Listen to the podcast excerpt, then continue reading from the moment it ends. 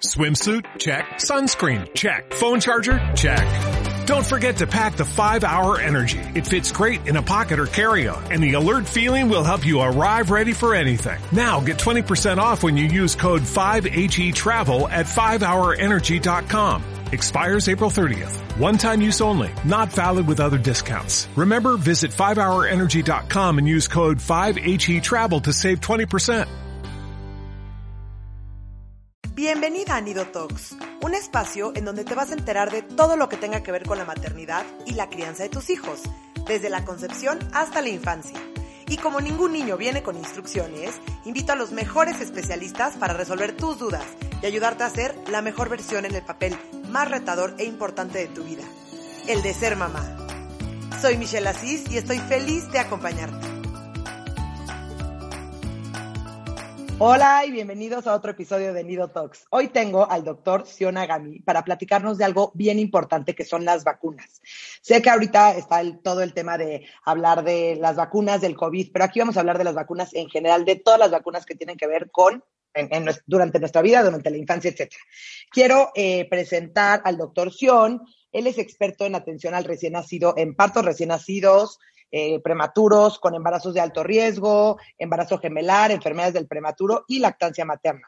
Cuenta, más de 10, cuenta con más de 10 años de experiencia en instituciones de prestigio como el Hospital Español, el Hospital ABC, el Hospital Ángeles, el Vité Médica, y él cursó la licenciatura como médico cirujano en la Universidad de Anáhuac y después se formó como pediatra y neonatólogo en la Universidad La Salle y hizo su residencia en el Hospital Español de México y actualmente es médico certificado por el Consejo Mexicano de Certificación de Pediatría en las especialidades de pediatría y neonatología. Y ahorita eh, el doctor Sion es considerado como uno de los mejores especialistas en pediatría y neonatología en la Ciudad de México. Sion, ¿cómo estás? Muchísimas gracias por estar aquí. Hola, muchas gracias a ti por la invitación y mucho gusto de estar aquí para platicar de un tema muy, muy importante como las vacunas. Sí, la verdad que este, está cañón porque, porque siempre siento que dentro de todos los temas hay desinformación, ¿no? Hay cosas que sabemos o, creemos que son falsas y así, pero siento que dentro de las vacunas existe muchísimo como estos mitos, eh, mucho esto, estas nuevas como corrientes en donde están como antivacunas. Entonces, de verdad que era un tema que quería hacer desde hace muchísimos años. Bueno, no muchísimos años, llevamos como un poquito más de seis meses del podcast, pero siempre tuve en la mente que quiero buscar a alguien que hable del tema de las vacunas porque me parece bien, bien importante. Sí, como bien dices, las vacunas es un súper tema. Yo en mi consulta, eh, afortunadamente, he logrado transmitir un buen mensaje pro vacunas, pero sí a veces me ha costado mucho trabajo, ¿no? Porque hay pacientes que se rehusan a, ponerse las vacunas, ¿no? Por X o Y, ahorita lo vamos a platicar todas las razones, pero sí hay un movimiento antivacunas muy importante a nivel mundial eh, que se tardó un rato en llegar a México, pero ahorita está muy fuerte. Entonces, pues nuestra labor como médicos es tratar de desmentir todos estos mitos.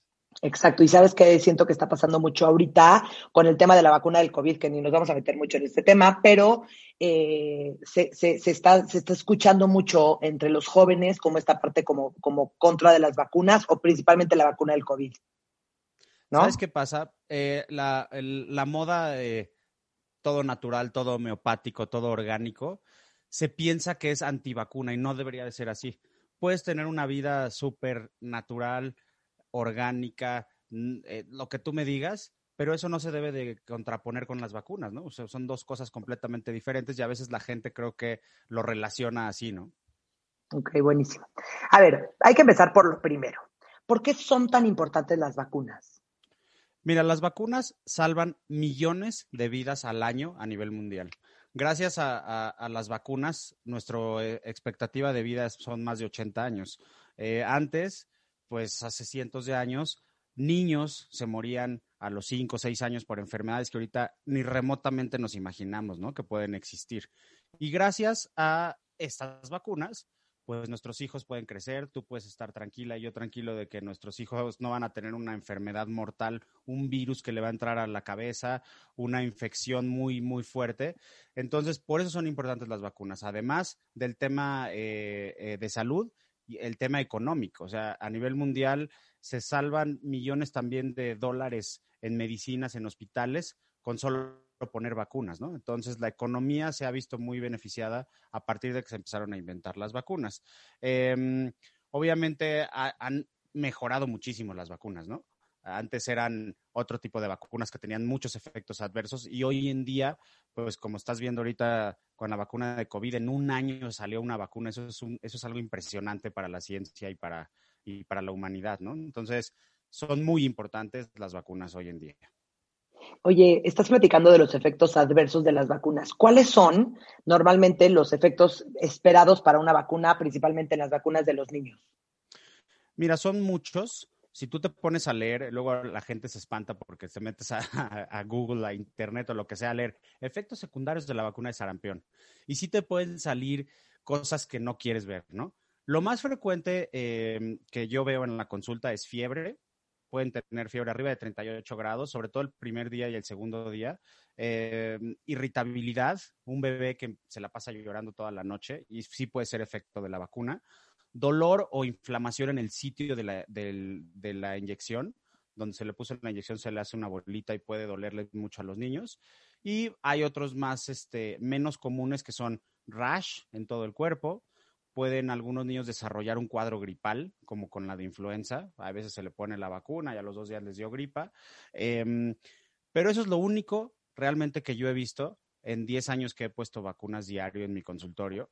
Nunca he visto un efecto grave, pero sí están reportados en la literatura y sí suceden enfermedades o más bien reacciones como alergias, ¿no? Reacciones alérgicas muy fuertes que a veces tenemos que hospitalizar a los niños. Y hay otras vacunas, dependiendo qué vacuna, que pueden causar algunas cuestiones neurológicas, ¿no? Eh, pero son rarísimas, la verdad. Em, yo te digo, yo no he visto uno, ni siquiera en los hospitales públicos en los que estuve, alcancé a ver alguna reacción así tan fuerte, ¿no? Pero sí las existen. Ok. ¿Nos puedes platicar un poquito eh, cómo fue que empezó todo este movimiento anti-vaxxer, antivacunas? ¿Cómo, fue? Porque sí sé que hay como toda una, una historia. Todo eso empezó en, Inglaterra. Un doctor que se apellida Greenfield, que sacó un estudio, un papel, o sea, un trabajo que decía que la vacuna de sarampión, la de sarampión, rubiola y paperas, que es la triple viral que nosotros ponemos al año de edad, causaba autismo. Él eh, sacó un trabajo, no sé de cuántos niños, pero bueno, este trabajo que sacó no tenía ningún sustento científico. Em, de hecho, se hicieron ya trabajos médicos formales donde se eh, estudiaron niños con autismo que tenían vacuna y niños con autismo que no tenían vacuna y se dieron cuenta que hay la misma cantidad de niños autistas vacunados y no vacunados, ¿no? Entonces, no hay ninguna relación de la vacuna con el autismo. Pero bueno, gracias a este señor, pues se hizo un movimiento el anti-vaxxer, ¿no? Que es el que conocemos ahorita. Y hasta hoy en día, bueno, obviamente a este doctor le quitaron la cédula, o sea, está expulsado de toda la academia de medicina de todo el mundo. Pero, pues el daño ya está hecho, ¿no? O sea, causó revuelo en todo el mundo y empezó el movimiento antivacunas a partir de eso. Y esto fue en los noventas. Y este doctor sigue viajando por todo el mundo, este, dando conferencias, de por qué, de por qué no vacunarse, etcétera, ¿no? Y a raíz de eso ya hay muchos, muchos grupos que salieron por otras razones de no vacunarse, ¿no? Por ejemplo, lo que, lo que platicábamos al principio, la gente, los, los doctores homeópatas, o sea, son médicos, o sea, a mí me impresiona que son médicos que estudiaron medicina y después hacen una subespecialidad en homeopatía que no recomiendan vacunarse. Entonces dices, bueno, no tiene ningún sustento científico lo que están hablando, ¿no? Entonces, la recomendación cuando alguien habla de anti-vaxxers es documentarse con trabajos médicos bien, bien hechos, ¿no? No nada más leer lo que dice Google o lo que dice algún artista de Hollywood, ¿no? Como, no sé, Jim Carrey o Gwyneth Paltrow que te dicen que no, ellos no vacunan a sus hijos. Entonces eso, pues a la gente sí los convence, ¿no? Entonces yo, hay que documentarse y preguntar bien las cosas. Claro, claro, claro. A ver, entonces, una de las razones, bueno, a ver, primero estoy traumada que el doctor todavía sigue, o sea, con todo y que ya hicieron investigaciones, en, o sea, eh, desmintiendo un poco lo que él había dicho, que sigue él diciendo que, que, sí, que no hay que vacunar porque causa autismo. Este, primero eso está traumático. Y segundo, eh, también es muy impresionante, a ver, yo, yo soy pro vacunas, pero es muy impresionante muchas veces cómo decidimos creer una parte de la historia y después ya cuando somos desmentidos ya no creemos la segunda parte, ¿no? Muchas veces siento que tendemos a quedarnos con, sí, ya, ya salió este estudio, pero después cuando salió el estudio desmintiendo ese primer estudio, ya nadie lo pela, ya todo el mundo se quedó con la idea o con la primera impresión. Exactamente, justo así es, ¿eh? porque ya está completamente desmentido. Yo, este, me he sentado con pacientes en mi consultorio que son antivacunas y les enseño los estudios. Mira, acá dice, es un estudio científico, una revista de medicina. No hay, ahí no hay, nadie va a sobornar a la revista para sacar este artículo, ¿no? Y no, y no, y no, y no los convences, pero yo sé que no. Y pues, bueno, es muy difícil, ¿no? A veces nuestro trabajo es muy difícil, pero bueno, no podemos quitar el dedo del renglón, ¿no? Tenemos que estar ahí, ahí convenciendo a las mamás y papás. Claro. Oye, estaba haciendo investigación para este episodio y estaba viendo que, que, que, había como una comparación en donde decía, como te estoy inventando, en los 1980s, eh, la cantidad de vacunas que le ponían en los primeros años de la vida a los niños y ahorita la cantidad de vacunas que le ponen y se ha multiplicado la cantidad de vacunas, ¿no? Entonces, una de las, o sea, esa era una de las justificaciones que daban como los antivaxxers, es decir, ¿por qué ahora nos están poniendo millones de vacunas que antes no nos ponían? O con todos los componentes químicos que traen. Mira, los componentes químicos se han ido, han ido cambiando durante los años, pero sí, efectivamente hay muchas otras vacunas, son muy diferentes que las que nos pusieron a nosotros, ¿no? O sea, a mí cuando me vacunaban eran la triple era la que más cosas tenía, ¿no? Y ahorita ponemos nosotros una que se llama hexavalente, que son seis cosas. Muchas eh, eh, bacterias o virus que nosotros eh, vacunamos o vacunamos en contra de estos, a lo mejor no son mortales en el hecho de que si te va a dar una infección por neumococo, que sí lo puede llegar a ser. Yo he visto niños muy graves, por ejemplo, con neumonías por neumococo, que pueden hacerse una meningitis por neumococo. Pero el neumococo también te puede causar, por ejemplo, otitis, ¿no? Infección en el oído o faringitis. Entonces, em, el típico niño que se enferma cada mes de la garganta, ya sabes, que todo el tiempo está con antibióticos y eso, se ha visto que si le pones la vacuna, disminuyes tantas infecciones en los niños, ¿no? Entonces también disminuyes el riesgo de que el niño esté tomando antibióticos a cada rato, de que lo tengas que hospitalizar. Entonces ya te vas a un, no nada más salvarle la vida, sino es un tema de salud a largo plazo de los niños, económico, de no tener que estarlo hospitalizando, de no tener que estarlo sometiendo a antibióticos. Entonces sí, hay muchas eh, vacunas nuevas y bueno, cada vez va a haber más, ¿no? Eso sí, también. 100%. Y me imagino que cada vez hay más vacunas porque hay más investigaciones, hay más dinero eh, involucrado en esto.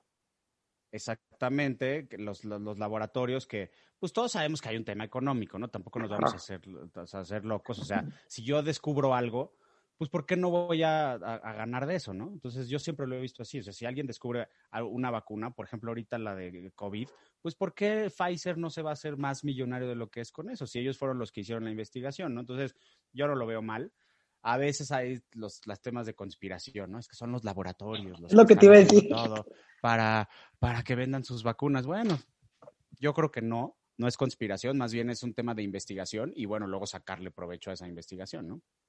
Sí, sí, sí, sí, sí. Oye, bueno, quiero regresar tantitito al tema de, lo del autismo, ¿no? O sea, muchos de los, de los, eh, de las personas, de los anti-vaxxers, de los que son antivacunas, sí defienden que su hijo o que vieron como un retraso o una regresión del desarrollo después de recibir alguna vacuna a sus hijos.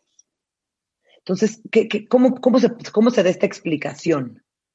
Mira, em, no se le da, eh, o sea, tampoco hay nada comprobado al respecto ningún artículo que diga eso, pero pues sí tienen mucha gente especialista en el tema, dice que algo pasa con la vacuna, o sea, no es la vacuna como tal lo que te están inyectando, pero algo pasa en el cuerpo cuando te inyectan la vacuna que a lo mejor hace que se prendan focos o se prendan algunas reacciones en cadena en tu organismo que puede ocasionar algo. Es, es como que muy, este, muy general lo que estoy diciendo, pero así es como lo describen, ¿no? O sea, no es la vacuna lo que te está ocasionando el autismo, pero algo hizo que tu cuerpo generara después de a lo mejor de algunos meses o algunos días, alguna regresión o alguna cosa en el desarrollo, ¿no? Entonces, esa es la explicación que dan. Médicamente no existe todavía, pero bueno, vamos a ver qué, conforme sigan las investigaciones, qué más podemos saber al respecto. Sí, está cañón. Oye, dime una cosa, la gente que, que, que no vacuna a sus hijos, eh, Em, se confía en esto, lo que, lo que llaman la inmunidad de rebaño, ¿no? Claro. ¿Nos podrías platicar un poquito qué significa eso? Es como, pues yo me beneficio de lo que hacen los demás, ¿no? o sea, te lo podría describir así, pues que se vacunen todos. A mí me dicen los antivacunas, no, pues, pero pues el sarampión ya no, no hay. Pues sí, ya no hay porque todo el mundo estamos vacunados, ¿no? O sea, se dejan de vacunar y va a regresar. No es que el virus desapareció de la faz de la Tierra, pues no, el virus está ahí, pero a nosotros no nos, no nos afecta porque todos tenemos anticuerpos. Entonces, la inmunidad de rebaño podemos este, definirla como cuando más del 60% de una comunidad o de una población tiene anticuerpos contra ciertos eh, microorganismos, ¿no? Entonces, cuando más del 60% tiene anticuerpos, ya el virus ya no se propaga, ¿no? Es como lo que está pasando ahorita en el mundo, ¿no? O sea, la, la, la idea es que todo el mundo tenga ya anticuerpos de COVID pero no por enfermarse, sino por ponerse la vacuna, ¿no? Creo que eso es algo muy lógico. Entonces, si la, el 60 o 70% de la población tiene anticuerpos, ya no se propaga el virus. Esa es la inmunidad de rebaño. Entonces, por ejemplo, yo digo, yo no me voy a vacunar, pero todos los que viven en mi colonia están vacunados, entonces, pues, qué a gusto, ¿no? A mí ya no me van a, no me voy a contagiar. Y sí, eso es verdad. Pero, pues eso es beneficiarse de los demás, ¿no? Entonces, los, los antivacunas pues están muy cómodos porque dicen, no, pues, aquí no existe esa enfermedad, yo no vacuno a mis hijos, ¿no? Pero bueno, si te vas a otro lado o si algo pasa después o si te vas de viaje a algún país donde hay alguna enfermedad de esas, pues bueno, ahí ya te cuento, ¿no? Sí. Oye, dime una cosa, ¿ha habido alguna enfermedad que ya estaba más o menos erradicada o ya no la veíamos mucho y, y ahorita gracias a este movimiento le estamos viendo más? Sí, sarampión justamente. Sarampión, yo en, te lo juro que yo nunca he visto un caso de sarampión hasta hoy en día, afortunadamente. Pero eh, hace algunos años hubo un brote de sarampión en Disneylandia, en Los Ángeles. Ya ves que California es un estado muy este, progresista, ¿no? Entonces también hay, una, hay un movimiento antivacunas muy fuerte ahí. Y bueno, en Disneylandia, en Los Ángeles, tuvieron que cerrar creo que un día o algo así, así de, así de fuerte estuvo.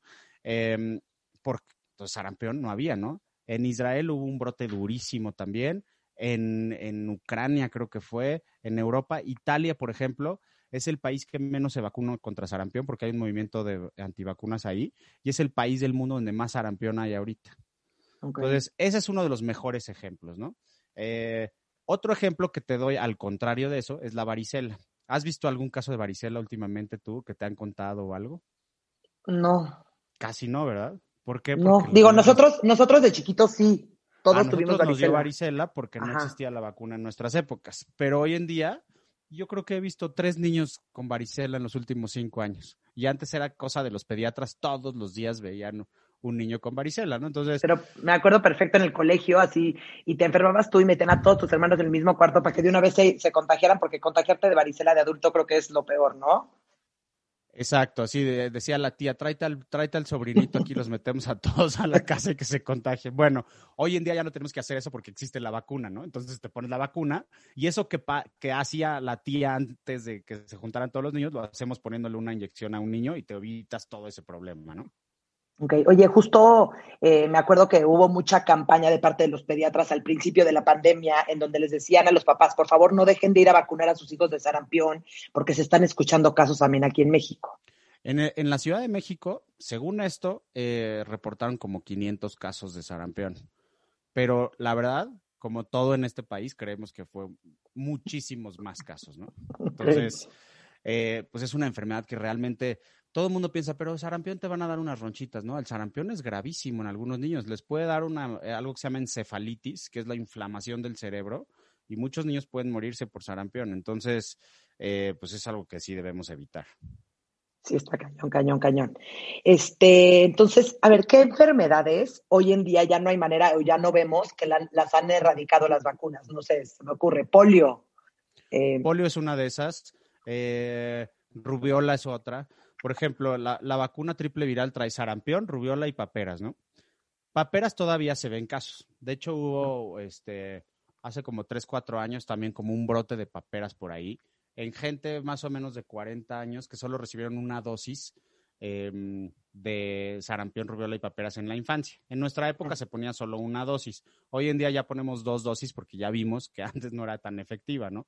Por eso hubo algunos casos de paperas antes. Pero bueno, Polio es un muy buen ejemplo, rubiola es un muy buen ejemplo, ¿no? Son las que te puedo decir que están completamente erradicadas. Y dime una cosa, ¿tienen miedo, o sea, como que el, grupo médico tiene miedo que, en algún momento, por todo es que este movimiento antivacunas se vuelva tan grande que este tipo de, de enfermedades como polio o así puedan regresar? Exactamente. Y van a regresar. O sea, si llega un porcentaje de la población, lo que decíamos de la inmunidad de rebaño, ¿no? Si de repente vemos que más del 40% de la población no está vacunada, van a empezar a regresar esas enfermedades. Entonces, ¿qué culpa tiene una mamá que vacuna a sus hijos cuando el resto no está vacunado, ¿no? Entonces, la verdad, eso sí es algo, en Estados Unidos ya están poniendo eh, como condición para entrar a la escuela las vacunas, algo que no pasaba desde hace mucho, ya es algo así como, ah, no tienes vacunas, no puedes entrar a la escuela. Y yo creo, yo lo veo bien, la verdad, porque pues es la única forma de controlar esto, ¿no? Entonces, sí, sí van a resurgir enfermedades. Mucha gente piensa que ya no existe lo que decíamos, ¿no? ah, es que ya no existe esa enfermedad. No, pues eh, ahí está el virus, está, está por ahí, pero ya no nos afecta. El momento en que ya no tengamos los anticuerpos nos va a causar enfermedad otra vez. Está cañón. Oye, a ver, dime una cosa, metiéndonos un poquito en la parte legal, es, eh, no, no tiene nada que ver, ¿verdad? No es obligatorio legalmente la cantidad de vacunación, ¿o sí? No, no, no, no, no es obligatorio. Escuché por ahí que querían pasar una ley. Exactamente, es lo que te digo, que ya en las escuelas, van, eh, en Estados Unidos, en algunos estados, están pidiéndote la cartilla de vacunación completa para entrar. Eh, no, legalmente creo que todavía no lo pueden hacer, pero sí es una condición de cada escuela, ¿no? Eh, sobre todo en Estados Unidos, muchos pacientes míos que se han ido a vivir para allá, sí me piden que les haga una carta que tiene todas las vacunas, así, o sea, las escuelas de allá o las universidades sí te piden fecha exacta de cuándo se la pusiste, qué vacuna, la marca de la vacuna que le pusiste, porque hay de la misma vacuna hay muchas marcas diferentes, ¿no? qué marca, la fecha, todo para ver si está perfectamente bien inmunizado ese niño, ¿no? Entonces, cada vez va más para allá, ¿no? Y lo que va a pasar es que la gente anti-vaxxer va a hacer sus, escuelas y sus comunidades, ya sabes. Eso es lo que va a pasar, ¿no? Que tampoco está bien. Sí, no, porque ahí no va a existir la inmunidad de rebaño. Exactamente. Oye, no, sí, sí, es importante. Y yo creo que, digo, después de todo este año en pandemia que hemos vivido, ya nos, o sea, no siento que como que a nosotros como generación nunca nos tocó, ¿no? La, fiebre española ni todas las enfermedades como que, fueron como muy, muy, muy fuertes, virus que atacaron a, millones de personas, siento que ahorita que lo estamos viviendo ya le, vamos a tener un poquito más de miedo, ¿no? A este tipo de cosas. Sí, o sea, eh, conozco, digo, no, no conozco, pero sé de mucha gente que son antivacunas, que están encerrados en su casa sin salir ahorita, ¿no? O sea, si tanto dicen que hay que, porque una de las razones que dicen ellos, aparte de lo del autismo, es que el cuerpo debe de hacer sus propios anticuerpos naturalmente, ¿no? Y sí, o sea, sí pasa que lo hagas naturalmente, ¿no? O sea, si te da alguna enfermedad, tú creas anticuerpos, pero a lo mejor esa enfermedad te mata mientras tú estás haciendo anticuerpos, ¿no? Como esta, como COVID o como otras. Entonces, ese riesgo, pues es algo que no queremos ver con nuestros hijos. Este, entonces sí, en esta pandemia sí se ha visto mucho eso pero yo creo que ojalá, como dices tú, sirva para aprender ahí algo en esta gente para que se pongan las pilas y se empiecen a vacunar. 100%. Una de las cosas también que estaba escuchando es que eh, los anti-vaxxers como que justifican mucho el si estás en buena salud, si manejas buena higiene, si tienes no buenos hábitos, es muchísimo más difícil que te vaya a atacar este virus. Pues sí, pero ahorita. O este o cualquiera, no, no, no COVID, en general los virus. el COVID es, muy buen ejemplo ahorita porque pues todo el mundo lo conoce y sabe qué onda. Entonces, es muy buen ejemplo porque no te has Yo me he enterado y he visto pacientes 35 años, maratonistas, sanos, que se han muerto. Así que les da COVID y se mueren. Entonces, ¿dónde está el ser sano, comer bien, ser deportista? O sea, tú no sabes cómo te puede atacar ese virus o qué pueda pasar en tu cuerpo si te, si, si te infecta, ¿no? Entonces, sí, obviamente una vida sana te ayuda para muchas cosas, pero la tecnología y la medicina ha avanzado tanto que, que, pues hay que aprovecharla, ¿no? O sea, si nos podemos nosotros no enfermar de ciertas cosas, pues qué maravilla. Gracias a eso podemos vivir 80 años. 100%. Y a ver, y yo te lo digo yo personalmente, eh, soy súper pro vacunas y soy bastante hater de las medicinas. O sea, si yo puedo ver la manera de encontrar una alternativa más natural, lo busco, ¿no? O sea, los antibióticos me chocan, ni me acuerdo la última vez que tomé un antibiótico. O sea, sí trato de llevar una vida, no día a día, no tomando tantas medicinas, pero sí no creo en la, en la, en la importancia del tema de las vacunas. O sea, yo, desde, desde que salió todo el tema del COVID, de discusiones así en grupos de, ¿y si llega la vacuna, te vas a vacunar? Y yo, sí, antier, ¿no? O sea, como que me parece, o sea, importantísimo, pero bueno, yo, no, y yo sí soy de las personas que, que o no sé si ingenuamente, pero sí confío en, en, en, en, los especialistas y sí confío en los médicos y sí confío en, y no, y no, y no, no soy de caer tanto en las, en las, en las conspiraciones, porque pues por supuesto que ha de existir una conspiración, ¿no? El Big Pharma que lo llaman, de la conspiración de la farmacéutica gigante y que dicen que ya tenemos la solución, eh, la, la, cura para el cáncer, que pues, a ver, la, lo pongo en duda, probablemente sí, pero, y no, y dicen que, que está en buen negocio el cáncer, que por eso no. Digo, a ver, no Otra sé. conspiración. sí, digo, no, no lo, o sea, lo pongo en duda, pues probablemente sí existen conspiraciones y probablemente existe gente que no es tan, tan linda o tan buena o tan eh, como de buen corazón y, y, y, es más, más ambiciosa, ¿no? Pero no, me encanta, o sea, como que justo lo que quiero con este episodio es que no queremos convencer a nadie, queremos solamente darles como los datos científicos de lo que está pasando, ¿no? Claro. Con el tema de las vacunas, porque muchas veces eh, el tema de los anti-vaxxers, sus, sus justificaciones o sus razones de ser anti-vaxxers tienden a estar un poquito eh, como carentes de sustento, 100%, yo eh, lo que decíamos, hay que documentarse y preguntar bien y no, no, no escribir en Google vacunas y, porque te parece pura información que no es este, relevante, ¿no? Entonces, yo siempre les digo, a ver, si quieres, a mí no me creas, pero ve y pregunta, documentate bien, lee artículos médicos, o sea, hay forma de buscar en Google artículos médicos, no nada más lo que te salga ahí, ¿no? O sea, se, te metes a Google Scholar que se supone que son los artículos de medicina, y ahí vienen miles de cosas. Entonces, eh, sí, nuestro trabajo es documentar, o sea, documentar a la gente, ¿no? Darle mucha información para que ellos tomen la decisión, ¿no? Ya caerá sobre cada quien y responsabilidad de cada quien lo que hace, pero sí, nuestra labor es darle información a la gente y buena información. Exacto, información validada por científicos. ¿no? Exactamente. También eso a mí me parece. Médicos, revistas de medicina, que estén avaladas, que sean, no nada más porque lo dice Chuchito, ¿no? Sino porque se revisaron mil niños, ¿no? O sea, los artículos médicos eso es lo que hacen, ¿no? Eso es medicina basada en evidencia. ¿Y de qué se trata esto, no? Que dicen, a ver, revisamos mil niños que tienen esta vacuna y mil niños que no tienen esta vacuna. Vamos a ver cuáles son las diferencias, ¿no? Entonces te dicen, pues sí hay una diferencia, sí hay más reacciones, los niños con esta vacuna presentaron tantas cosas, pero está todo documentado estadísticamente y eso tiene un valor eh, científico muy importante, ¿no? Porque tienes que ver miles y miles de niños para que sea estadísticamente significativo. Si a mí me dices, es que yo vi dos niños que presentaron una reacción alérgica muy grave de la vacuna, pues dos niños de millones no es significativo, ¿no? O sea, a veces es muy frío decirlo, pero bueno, les tocó mala suerte, ¿no? O sea, y el, el beneficio de las vacunas es mucho mayor que el riesgo. Ok, eso es bien así. importante en, en, en miles y millones de, de, vacunas y de niños. Me fascina. Dime una cosa, ¿qué haces tú como pediatra cuando te llega una mamá antivacunas con el tema de sus hijos?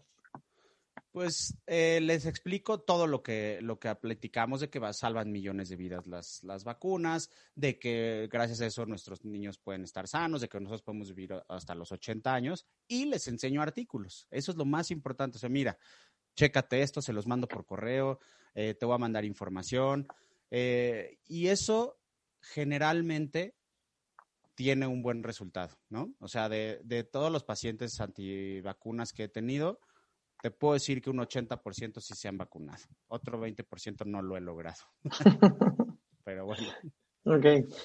Y, y, dime una cosa, tú como doctor, eh, ¿recomiendas, te estoy inventando, eh, que más vitaminas o que se suplementen mejor los niños que no están vacunados como para que tengan como su sistema inmunológico igual y un poquitito más fortalecido para justo sí, evitar esto?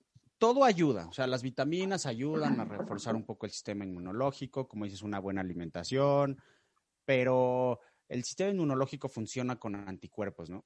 Eh, las vacunas es lo que hacen. Hay otro tipo de inmunidad como la inmunidad celular, que algunas células atacan ciertos virus o bacterias, pero lo que queremos nosotros es anticuerpos. Entonces, hasta ahorita las vitaminas no se sabe que puedan crear anticuerpos, ¿no? Entonces, el, uh -huh. el, lo, lo, que ese es el, el, el, efecto de la vacuna. La vacuna hace, tú te inyectas la vacuna, uh -huh. haz de cuenta, te están inyectando el virus, ¿no? Pero sin que te cause la enfermedad. Lo único que hace es que tu cuerpo reaccione y cree esos anticuerpos.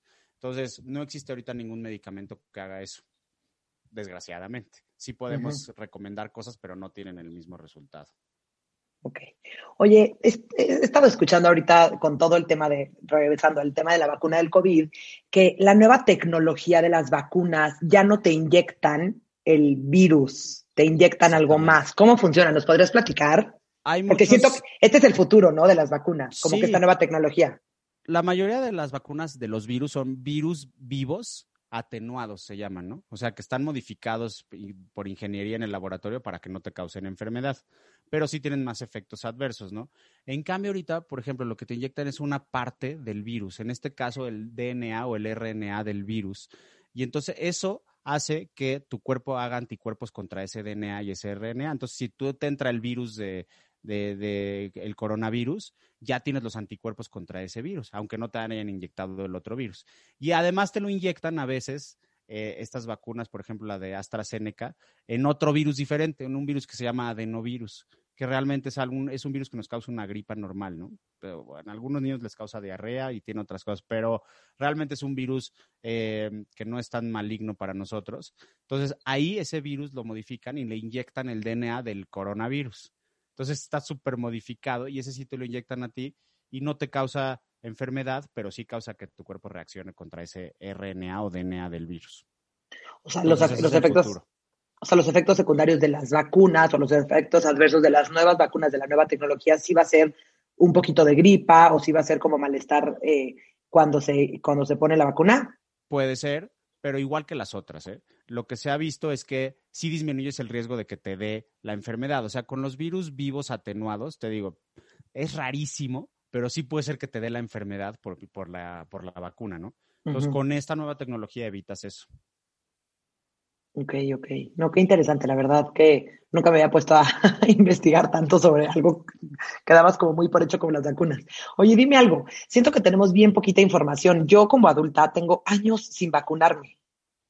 Está mal, o sea, tenemos como adultos que, que, que, todavía vacunarnos. Si tú recibiste tu esquema completo de niña, no tienes que vacunarte más que a ciertos refuerzos, ¿no? Por ejemplo, la típica de difteria, tosferina, tétanos, por ejemplo, eso sí tenemos que estar poniendo unos refuerzos cada cinco, seis años, dependiendo, ¿no?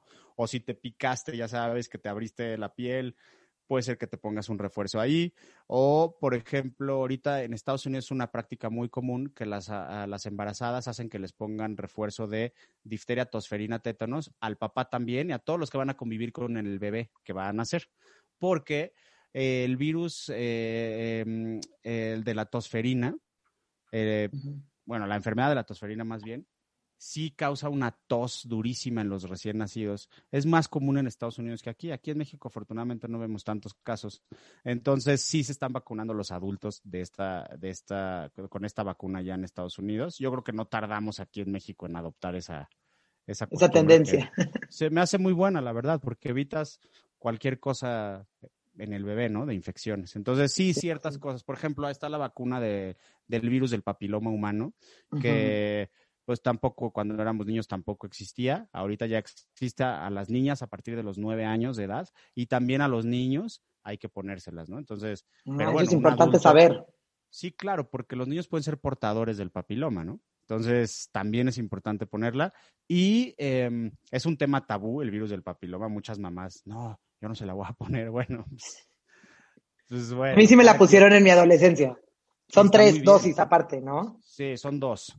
Entonces, depende de la marca, hay dos, hay, hay varias marcas, pero entonces esa es una de que en la edad adulta también habría que considerarla. Me fascina, me fascina. Oye, estaba escuchando el otro día que tuve, ¿cómo se llama la vacuna esta que les dejaba marquitas en el brazo a los bebés? La BCG, es la de tuberculosis.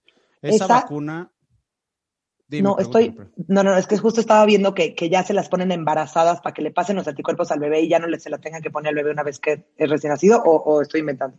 No, no, no. Realmente la vacuna de tuberculosis, este, yo por ejemplo no la pongo y esa es la única vacuna que yo no recomiendo.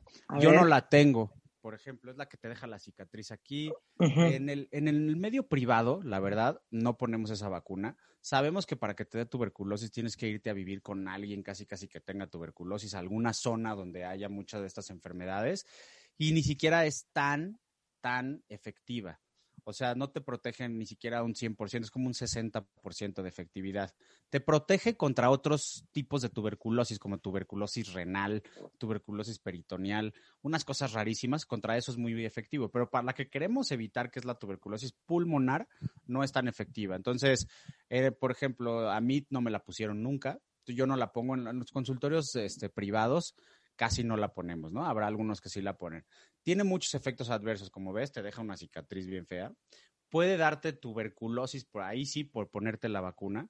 Puede darte algo que se llama vesegeitis, que es una inflamación de todos los ganglios del brazo y a veces hay que quitar esos ganglios o quitar el, sitio donde te, se te hizo la, la, infección porque se hace una, como un granuloma con pus que hay que operarlo digo, yo he visto dos, ahí sí dos pacientes míos ya lo tuvieron, eso sí es más común para que veas, ¿no? Entonces, eh, definitivamente yo no la recomiendo. Hay países en las que a fuerza se la ponen, de obviamente sudamericanos todos. Tengo muchos pacientes argentinos que me dicen, ¿sabes qué? Yo sí me la tengo que poner porque en mi país, o los brasileños, entonces cuando me preguntan de eso, les digo, váyanse al centro de salud, ahí sí se las ponen. Pero en este año de escasez, no hay vacunas de tuberculosis en todo México. entonces, no, bueno. Sí, no, está fuerte. Ah, este año han escaseado varias vacunas. Está cañón. Oye, eh, platicando nada más, eh, tocando un poquito el tema de la, de la, vacuna del COVID, ¿por qué no hicieron eh, pruebas en niños? O sea, ¿por qué hicieron solamente pruebas en mayores de 16? Porque afortunadamente la enfermedad en niños es, es rara. O sea, sí se pueden infectar, pero es raro que se infecten, número uno. Y dos, ya que se infectaron, su, les da un cuadro leve en un 93 no sé cuántos por ciento de, casos es leve. Los niños pueden ser prácticamente asintomáticos, o sea, ni darse cuenta que lo tienen, o presentar un cuadro de fiebre un día, un poco de tos, gripa o diarrea, y no ha pasado de ahí. Yo afortunadamente no he visto ningún caso grave. Todos los niños, pacientes míos que se han infectado, están en su casa, felices de la vida, súper bien, ¿no? Algunos nos enteramos que tienen porque pues el papá le dio, ¿no? Que me habló y sabes que ya salí positivo, entonces le digo, a ver, toma la prueba al niño y sale el niño positivo también, pero ni nada, está jugando, no tiene nada, ¿no? Entonces, pues se, va, se enfocó más la vacuna a los adultos, que es donde sí está la epidemia, la pandemia más fuerte, ¿no? Eh, ya actualmente ya están haciendo pruebas en adolescentes menores de, 16, pero todavía no eh, está todavía en investigación. Seguramente va a salir en, uno o dos años, pero ahorita la emergencia era tratar a los adultos, porque sabemos que los niños no son un, este, grupo de riesgo. Ok, está buenísimo. Oye, dime una cosa, ¿y las embarazadas, te recomienda ahorita eh, vacunarte embarazada? No, Ahorita la recomendación no es en embarazo ni lactancia tampoco, ¿no? ¿Por qué? Porque pues como es muy nueva la vacuna y todavía está en la fase 3 algunas y apenas salió, pues no, es mucho riesgo todavía, ¿no? Entonces hasta que no se sepa bien, bien que no vas a tener ningún riesgo en embarazadas, no se recomienda todavía.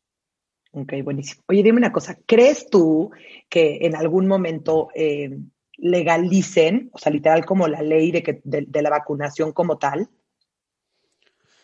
Yo creo que está difícil. Bueno, en México la veo muy difícil, pero en Estados Unidos creo que sí va a llegar un momento, ¿no? Eh, que, lo legalicen. Y más después de esta pandemia, a lo mejor hasta la de COVID también la hacen obligatoria, ¿no? Para muchas cosas que quieras hacer allá. Eh, ojalá y sí, yo estoy a favor, pero pues tampoco puedes obligar a la gente a, que, a ponerse algo en su cuerpo, ¿no? O sea, si es algo que legalmente lo veo difícil yo sí estoy a favor, pero lo veo difícil que se pueda hacer. Sí, sí, sí, porque va a acabar siendo una...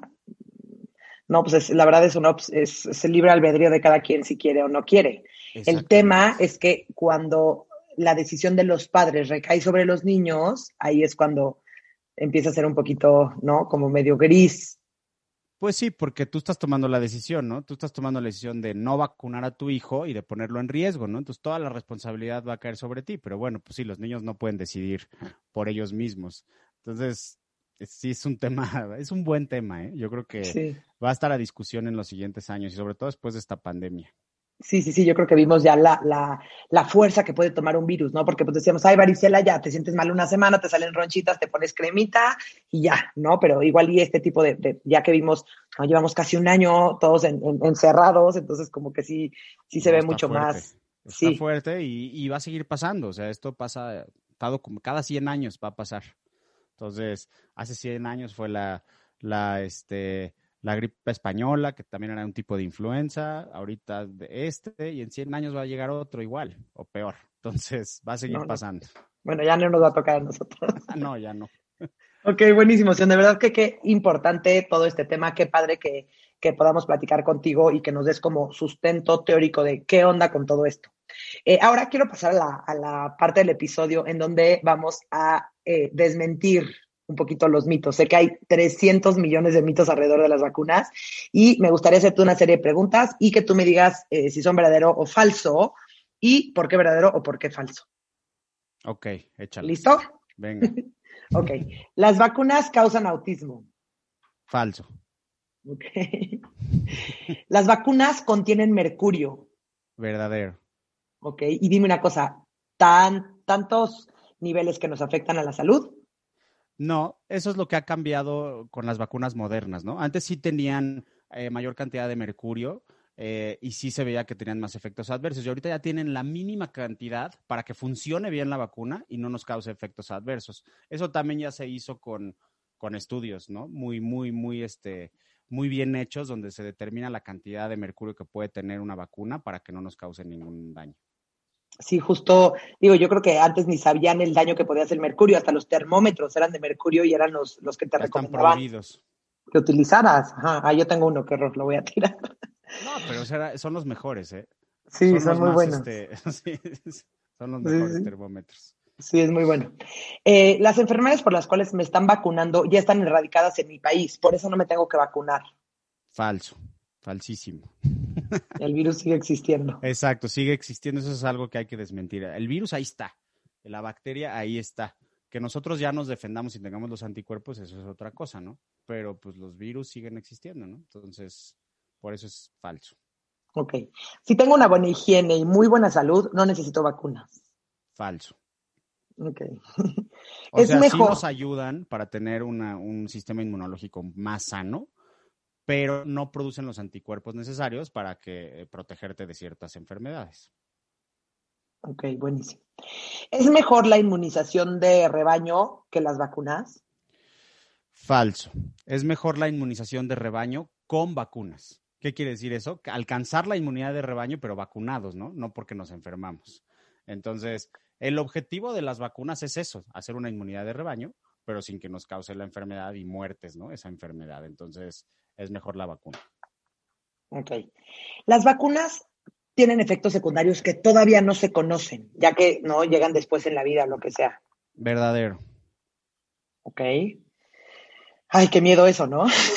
Pues sí, realmente, ahí sí no puedo decir mentiras, ¿no? Probablemente vaya a salir de repente un así que sea un caso en el mundo de algo rarísimo, pues sí, en medicina siempre pasan esas cosas, ¿no? Entonces, pues sí es verdadero. Ok. Y hay vacunas que pueden causar la muerte súbita en el lactante, esta famosa muerte de cuna. Falso. Pero, ahí sí tengo que decir un pero, hay muchas causas de la muerte súbita del lactante que no conocemos. De hecho, si tú te pones a leer, o sea, 60%, digo 40%, perdón, causas desconocidas. Entonces, eso está muy cañón. Es algo que desgraciadamente no sabemos. Sabemos que hay unas causas muy comunes que suelen suceder, pero hay veces que pasa esta tragedia y nunca se supo por qué, ¿no? Entonces, ahí no se ha relacionado con vacunas, pero que a lo mejor no lo conocemos todavía. Entonces, por eso puedo decir que es falso, pero quise decir ese pero.